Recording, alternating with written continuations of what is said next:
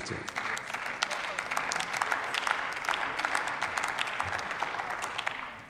Sehr geehrter Herr Präsident, liebe Kolleginnen und Kollegen! Kurz vor Weihnachten wurde in einem indischen Bundesstaat eine große Gruppe von Christen gewaltsam aus ihren Häusern vertrieben. Sie gehören einer indigenen Gruppe an und sind zum christlichen Glauben konvertiert. Auch dieses sehr aktuelle Beispiel zeigt, wie ernst das Thema Religionsfreiheit ist. Christen sind weltweit von der Verletzung der Religionsfreiheit besonders betroffen. Zugleich sind sie auch die größte Glaubensgemeinschaft. Daher ist es gut, dass wir auch den Stephanustag haben, mit dem wir der verfolgten Christen gedenken. Die Verfolgung von Christen ist ein schreckliches Verbrechen. Aber auch die Verfolgung anderer Angehöriger anderer Religionen und Weltanschauungen ist und bleibt ein schreckliches Verbrechen. Und das, sehr geehrte Vertreterin der äh, AfD, blenden Sie in Ihrem Antrag ganz bewusst aus. Drei Viertel aller Menschen leben in Ländern, in denen die Religionsfreiheit eingeschränkt ist. Und zu dieser alarmierenden Feststellung kommt auch der Bericht der Bundesregierung zur weltweiten Lage der Religionsfreiheit. Der AfD-Antrag offenbart allerdings eine ausschließliche Fokussierung auf Christenverfolgung durch islamistische Täter. Das politische Manöver der AfD ist offensichtlich. Ihr Antrag erwähnt beispielsweise bewusst nicht die Diskriminierung von Muslimen und Christen durch Hindu-Nationalisten in Indien.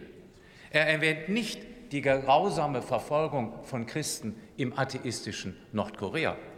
Er unterschlägt die Unterdrückung der muslimischen Uiguren und auch der buddhistischen Tibeter in China. Man darf nicht die eine Opfergruppe gegen andere Opfergruppen ausspielen, meine sehr verehrten Damen und Herren.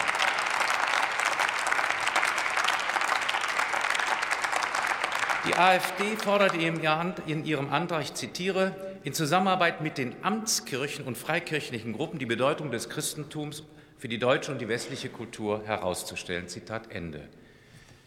Wer wie Vertreter der AfD in der Vergangenheit immer wieder zum Kirchenaustritt aufgerufen hat und gegen den öffentlich-rechtlichen Körperschaftsstatus der Kirchen polemisiert hat, disqualifiziert sich als glaubwürdiger Anwalt für Kirche und Christentum in anderen Ländern.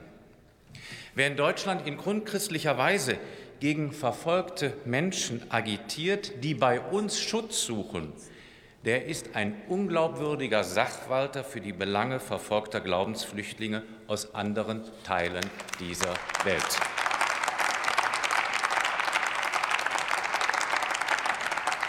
Meine sehr verehrten Damen und Herren, den AfD-Antrag lehnen wir Christdemokraten ab und ich glaube, viele andere Fraktionen sehen das genauso.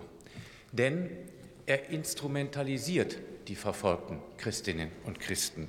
Er spielt sie gegen andere Religionsgruppen aus. Und das wollen im Übrigen auch die Christinnen und Christen nicht. Wie Sie das machen, damit nehmen Sie quasi verfolgte Christen oder machen verfolgte Christen zum Spielball einer rechtspopulistischen Agenda. Ein Mensch, ein Mensch, der sich zur Nächstenliebe berufen weiß, fragt nicht nach Herkunft, nach Religion, nach Hautfarbe, wenn er anderen Menschen in Not hilft. Daher setzen wir uns für alle diskriminierten und verfolgten religiösen Minderheiten ein.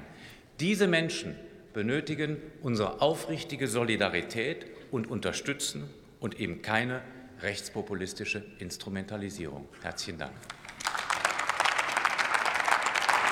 Vielen Dank, Herr Kollege Rachel. Nächster Redner ist der Kollege Boris Mijatovic, Bündnis 90